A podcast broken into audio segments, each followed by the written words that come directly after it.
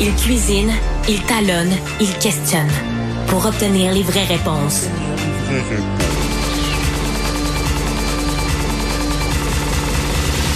Du Trisac. Je reviens sur euh, l'intimidation parce que les courriels n'arrêtent pas de rentrer, des courriels de parents, de grands-parents qui ont peur, qui s'inquiètent en fait pour leurs enfants parce que on, envoie nos enfants dans quel genre d'école.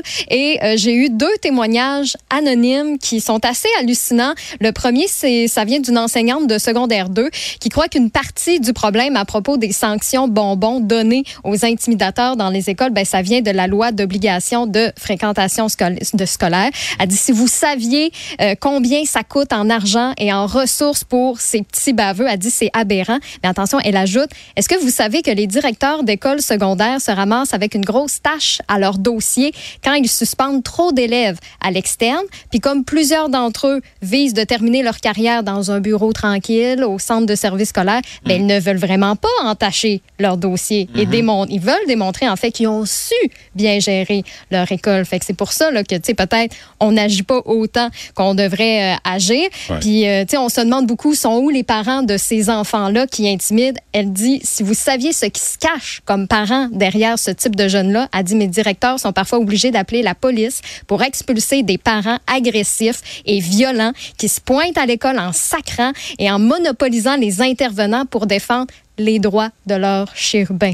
On a tout qu'un témoignage là-dessus. Là, dit c'est que c'est en fait c'est rendu un problème de société parce que pensez aussi au cas d'intimidation dans les lieux de travail, euh, l'intimidation qu'on vit sur les réseaux sociaux, c'est rendu vraiment une situation euh, qui est toxique. Donc euh, mon Dieu, on, apprend énormément, je trouve, d'informations dans dans ce témoignage-là. Il y a un autre auditeur qui nous dit que lui, il est enseignant dans la grande région de Montréal en éducation physique et il dit que chaque année, pendant les affectations, les postes pour les concentrations sportifs deviennent de plus en plus libres.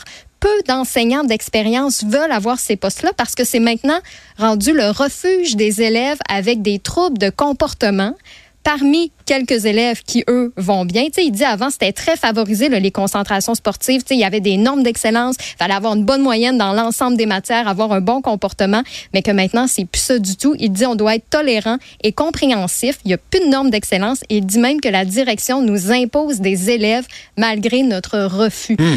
C'est assez euh, hallucinant comme... Euh, comme commentaire qu'on reçoit. Mais soyez rassurés, là. C'est ça. Tout va bien. On les accompagne. Le va les accompagner. Mmh. Ça va aller loin, tout ça. Avoir toutes les, tous les commentaires qu'on reçoit, là, c'est 1-877-827-2346. Ça, c'est pour nous texter. Et par courriel, le studio à commercial le cube.radio. Ça fait euh, toute une différence quand on reçoit des, euh, témoignages euh, comme ceux-là. Et je rappelle que si vous voulez nous écouter en direct, oui, l'application de Cube, mais maintenant, la chaîne télé est débrouillée. Donc, si vous n'étiez pas abonné, parce que Cube est une, fait partie des chaînes spécialisées, ben là, pas besoin de vous abonner pour les prochaines semaines. Vous pouvez l'essayer, en fait, gratuitement. C'est disponible maintenant pour les abonnés de Vidéotron avec Elix au canal 70, le 651 Club Illico et TELUS au 528.